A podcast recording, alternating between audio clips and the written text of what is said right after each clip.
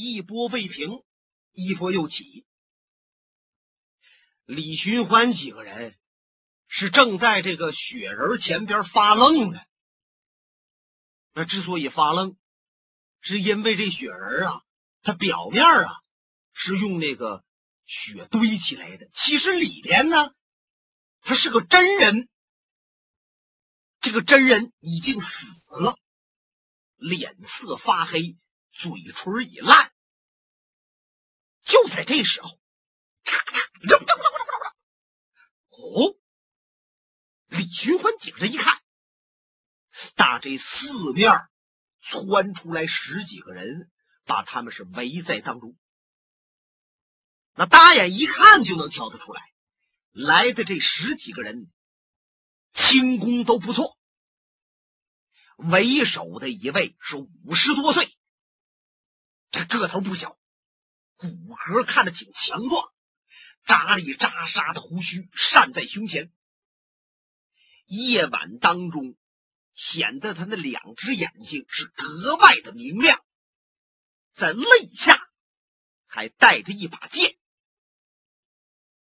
李寻欢一眼把他就认出来了，这个人是金狮镖局的总镖头，姓扎。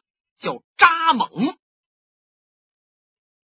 再看，在这位扎总镖头的旁边，站着一个小个子，这个腿脚还有点毛病的五十出头的人。这个人呢，长相挺单薄，一个手搓着他腮帮上这几根胡子，另一只手是背在身后。他那两条腿是一条腿长，一条腿短。李寻欢把他也认出来了。这个人在江湖上人称于二先生，大家背后管他叫于二瘸子。这主呢，生下来的时候就先天不足，一个腿呀有残疾，可是他有恒心，有毅力。就专门练这一条残疾腿，最后练的这条短腿比那长腿呀还利索，还好使。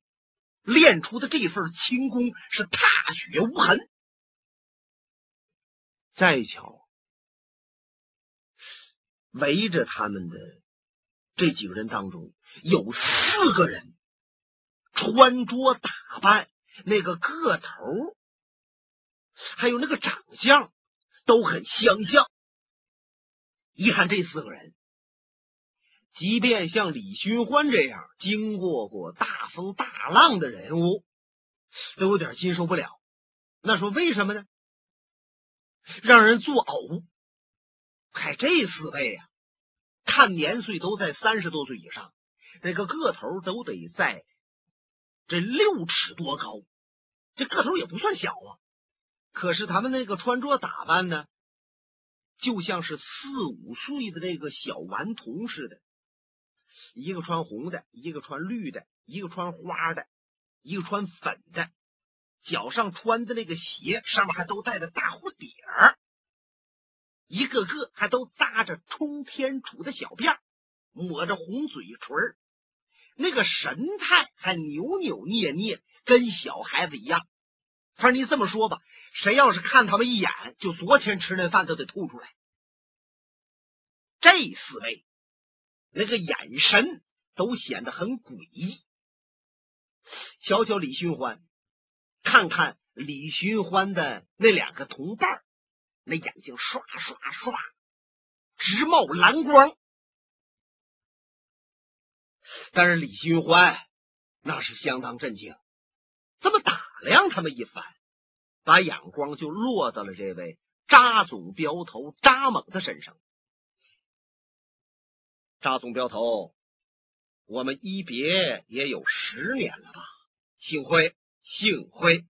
但不知现在相见有何指教？哈哈哈哈！李探花，您太客气了，怎么敢说指教二字啊？自从十几年前跟李探花相识，扎某在内心里就已经把李探花当成了最亲最敬的一位朋友。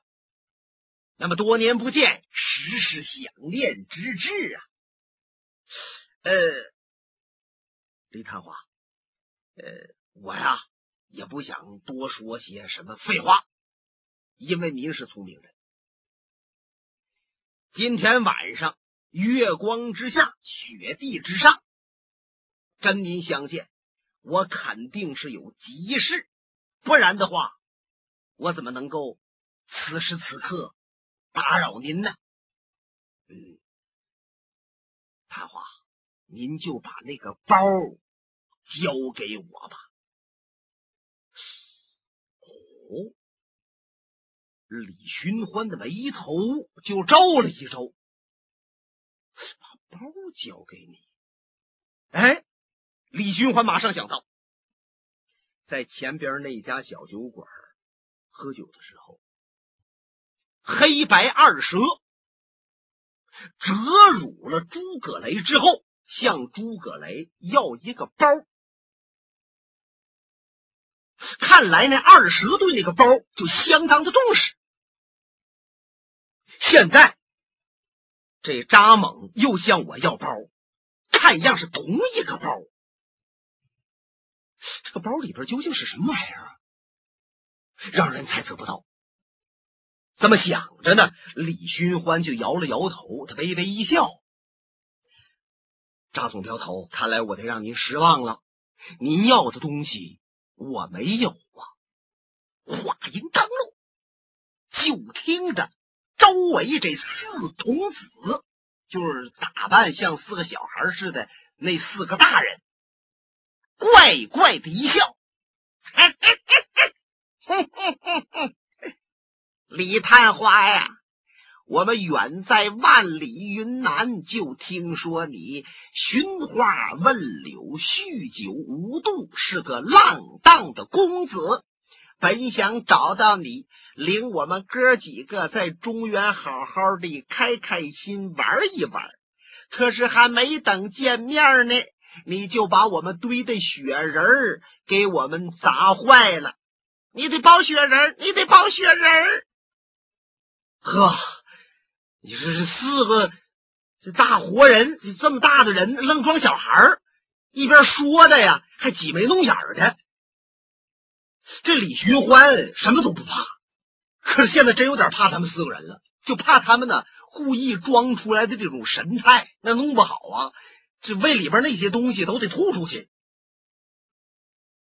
可是还没等李寻欢言语，那个于二先生大旁边向前跨了一步，冲着李寻欢拱了拱手：“嘿嘿嘿嘿，李探花，呃，这四童子言语当中多有不公之处，还望你多多担待。他们四个天性。”童心烂漫，你不必挑剔。李探花，刚才我家镖主请求您把包交出来。说起这个包，对我们整个镖局是至关重要。得到包，我们上下一百多号人就能够生存，镖局子不至于散摊子。如果得不到这个包，我们这个镖行可就完了。所以请求探花您能够给我们面子，把包交给我们。虽然说这个包对于我们来说是至关重要，甚至说是命根子，可是您是一位雅人。是一个高雅之士，那犯不上掺和我们这些俗人之间争来夺去的事儿。探花，只要你把包交给我们，您就是我们的大恩人。甭单说我和总镖师感谢您，就镖局上上下下，包括所有的家属，都把您当成恩人呐。看来这于二先生啊，还颇有心机。他是不来横的，转弯抹角的，他求李寻欢。李寻欢上下打量他一下，哎，于二先生，既然您这么说了，我想给您提一个线索。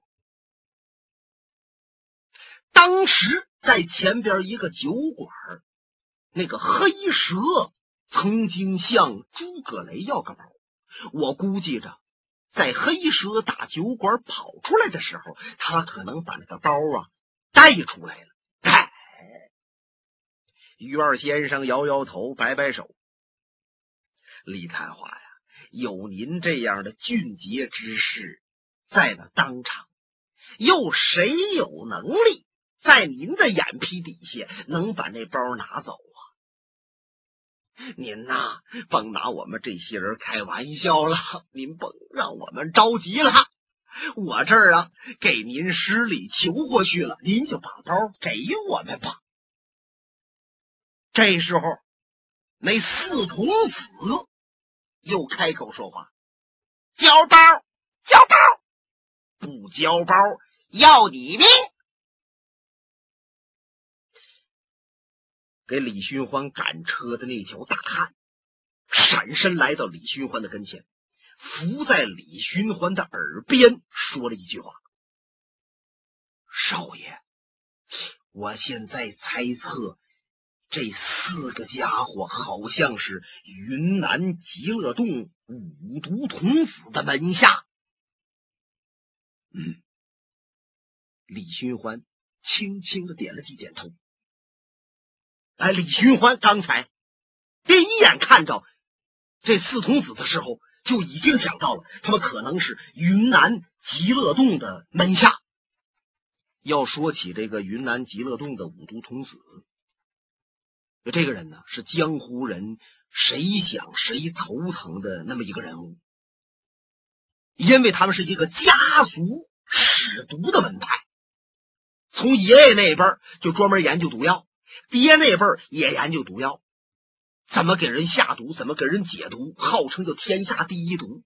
这个五毒童子，他爷爷和他爹就是因为玩毒没玩明白，最后把自己给要死了。等到他这一辈儿他终于把这毒啊研究明白了，然后又教了一些门徒弟子。果不出李寻欢和那赶车的大汉所料，这四童子就是五毒童子的门下。扎猛花重金请到中原来帮他们忙的。李寻欢又扫视了他们一眼，叹了口气：“那么，既然于二先生和扎总镖头一定向我要这包，那么我也跟你们说清楚了，这个包啊是在我这儿，可是我还没有决定交不交给你们。”嗯。那扎总镖头一听这话，当时眼珠子就瞪圆了，他用手机扣，肋下的宝剑向前就要跨步。那个于二先生就给他指使眼色，那意思别动武，现在还没有到拼命的时候。他抢前一步，满脸堆着笑容。李探花，那您究竟能不能把包给我们呢？你你你什么时候能给我们？这么办吧，我考虑一个时辰，一个时辰后，咱们在这见面。我决定把不把包交给你们，可以吗？四童子一听，急眼了，不行，不行！一个时辰，甭说一个时辰，半个时辰，他就跑到无影无踪。到那时，我们上哪里去找？我们上哪里去寻？对对，不能等他。于二冲着这四童子挥了挥手，瞪了瞪眼。哎，我说几位，不要吵。大概其你们还不了解李探花的为人和胆魄。据我所知，李探花自从出道以来，在江湖上大小争斗也得有三百阵，可是就从来也没逃跑过一次，而且哪一次都是战胜对手，是名扬天下。李探花。出言是有信用的。一个时辰后，咱们就在这儿等候。说着话，他回转身，冲他家总镖头扎猛一摆手，表示咱们走吧。嗯，扎猛还有点不甘心，但是他知道李寻欢那个小李飞刀可厉害，号称叫。刀不许发，是每发必中。虽然有四童子在这儿携手相助，但是万一要是有个三长两短的夺不来包，那就不好了。既然眼前事态发展到这样，那就不如等他一个时辰。唰，嗖嗖嗖嗖！你看这几个人呢，是来得快。是走得更快，眨眼之间，这几位都没影了，就好像是跟前根本没有发生这个事情一样。李寻欢的眼光又落在了这个雪人包着的这个真人身上了。这个真人已经死了，呃，看这样是被毒死的，正是那个黑蛇。一想黑白二蛇弟兄在江湖上横行霸道多少年，连官府衙门都奈何他不得。但是转眼之间，没过几个时辰，就双双毙命。可想而知，江湖该有多么险恶。李寻欢正在这么琢磨着呢，他新结识的这个小朋友阿飞在旁边问他：“那个包？”在你这儿吗？李寻欢回转身，瞧瞧他，不在我这儿啊，不在你那儿，你怎么承认在你那儿了？嗨，李寻欢无可奈何的一笑，他们几次三番的呀向我要包，又想动硬的，又想来软的，我就怎么解释，他们也不信。那我就莫不如说这个包在我这儿了，但是我向他们。说明需要考虑一个时辰，我想或许在这一个时辰之内，我能弄清楚这个包究竟落在谁的手中。那就即便我不把包交给他们，可是我也能把我心中的谜团解开。阿飞听李寻欢这么一说，他乐了。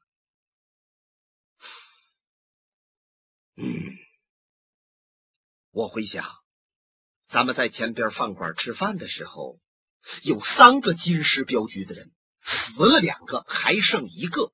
那一个人腮帮子上长着一撮黑毛，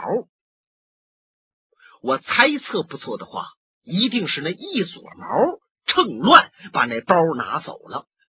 可是他见着他们总镖师扎猛这些人，又给您。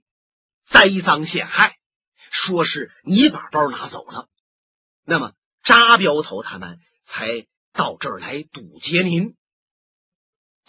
我猜测是这样的。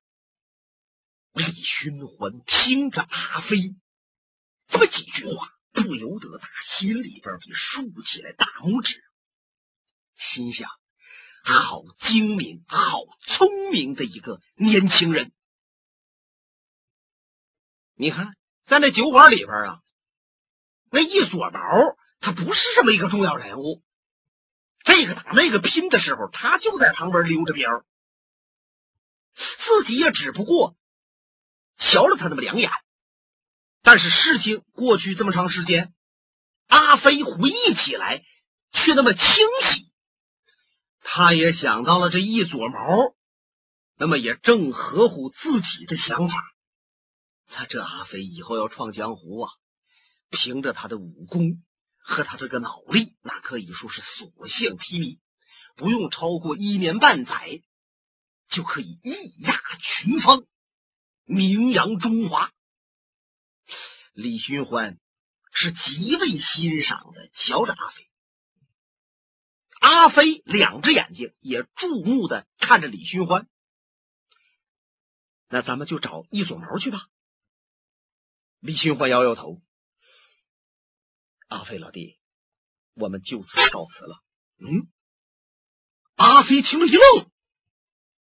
那本来他认为这李寻欢那已经是他朋友了，他朋友现在摊事儿了，那他绝对得帮忙啊。没成想李寻欢却说出来要分手，这是怎么个意思？他脸色一下子就沉下来了。看着他这样子，李寻欢。内心是一阵感动，他知道阿飞打心里边和他相近，愿意帮他，他也已经把阿飞当成了自己的好朋友。可是李寻欢知道自己这个人呐，只要往哪一走，就和仇恨与麻烦结缘。那么跟自己亲近的人呢，也注定要跟麻烦与仇恨。结缘，自己可不想让这刚刚出道的小老弟阿飞惹上更多的仇恨与麻烦，所以说自己要找一撮毛，不能带着他。李寻欢这么想着，他看着阿飞，拍了拍他肩膀：“老弟，我这个人有个习惯。”自己的事情要自己解决，告辞吧。阿飞使劲的盯了李寻欢几眼，又使劲的点了点头，一转身，他走了，好像是啊生李寻欢的气了，很不满意。但是呢，他不善于表白什么，这转身就走。给李寻欢赶车这条大汉赶紧过来跟李寻欢说：“少爷，那咱们去找一撮毛吧。你不用跟我去，我想跟踪扎猛这些人，找到一撮毛不是什么为难的事。你就在这儿等我。”那这大汉他是听李寻欢的，在原地不动，搁这等着。李寻欢一杀腰，眨眼之间。是踪迹皆无，他是顺着扎猛刚才他们离开这儿的那个方向往前追他。李寻欢踩在雪地之上，真是生息皆无。你看他面有病态，可是现在飞身往前一去，简直是无与伦比。脚下快，眼睛也特别的锐利。就这样。往前追找出去有十几里地，只见前边闪出一座大酒家。一看这酒家，李寻欢想起来了，十几年前自己在关内的时候，还在这喝过酒，许多江湖人都愿意在这儿做客。李寻欢接近酒家，想在这儿查看一番。他一看，就在这个酒家前面那墙上靠着个人，一看就知道这这个人已经僵硬了，正是刚刚分手的那个扎总镖头扎猛。他咽喉中了一箭，可瞧这意思，那鲜血还没等流出来，就被人弄了一团血，把这伤口这地方给堵住了。那就可想这一剑刺过去，用血再一堵这伤口，那手法该有多么快！再看地下横倒竖卧几具死尸，五毒四童子还有于二先生是通通毙命，而且都是咽喉中箭，血流满地。李寻欢来到了酒家之内。他站在厅堂上四下看，他要找那个一撮毛，可他没想到，就在他头顶的这个天窗上边藏着个人。手中捧着一把明晃晃、亮堂堂的宝剑，趁李寻欢不注意，是飞身刺下。本节目由哈尔滨大地评书艺术研究所研究录制。刚才播送的是长篇评书《多情剑客无情剑》。